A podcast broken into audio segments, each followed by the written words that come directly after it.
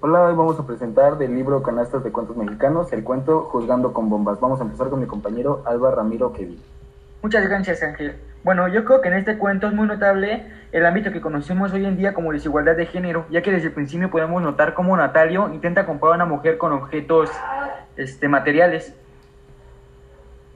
Sin embargo, hay que también, este, a pesar de que tú estés en lo correcto, hay que ver el contexto. En ese tiempo no se tenía el suficiente dinero, o al menos no la mayoría, para tener una vida digna. Por lo tanto, este, vendían a sus hijas o se casaban.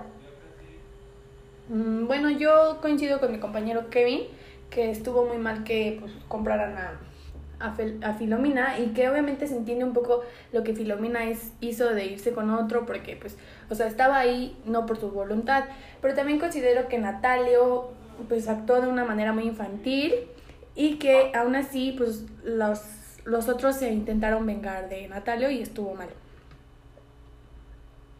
Yo creo que independientemente de la época en que se viva, las situaciones no cambian. O sea, aunque hay que expresar y pensar, y cada quien tiene derecho a pensar lo que quiera y eso se debe respetar, lo que uno piense o opine no quiere decir que eso esté bien o esté mal.